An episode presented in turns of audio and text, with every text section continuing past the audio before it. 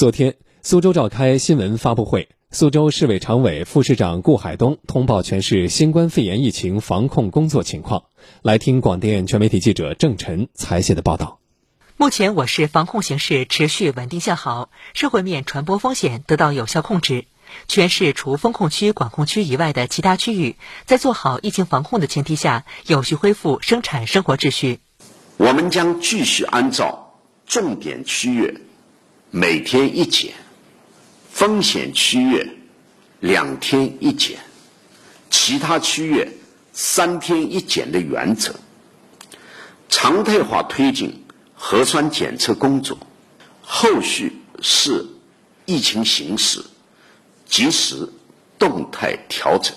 目前，苏州全市设置了二百六十八个便民核酸采样点，方便市民愿检尽检。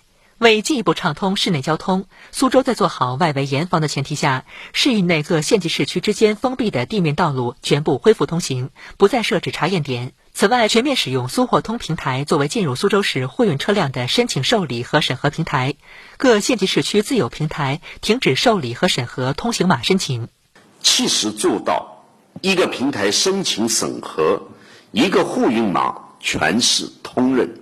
低风险不等于零风险，解封不等于解防。发布会指出，全球疫情仍处于高位，周边城市疫情形势依然严峻复杂。我们不能有丝毫麻痹大意，还是要坚持外防输入、内防反弹，坚持动态清零，坚决筑牢疫情防控屏障，坚决巩固住来之不易的疫情防控成果。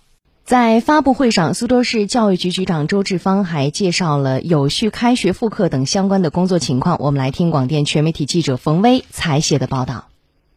经市指挥部综合研判，决定初三年级于五月八号返校报到，五月九号正式恢复线下教学。对于目前还在一点两区的初三学生，将继续提供同步线上教学和专门辅导。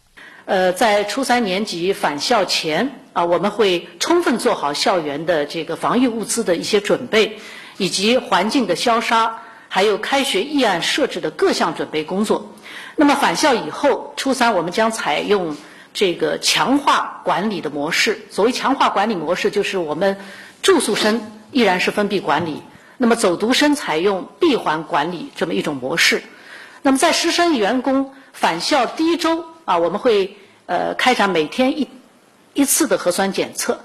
下一步市指挥部将根据疫情防控要求和周边城市的形势，积极准备分期分批、安全有序组织中小学其他年级、幼儿园依次恢复线下教学。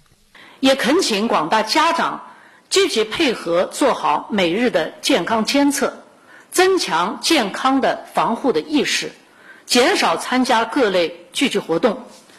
为早日实现线下复课做好准备。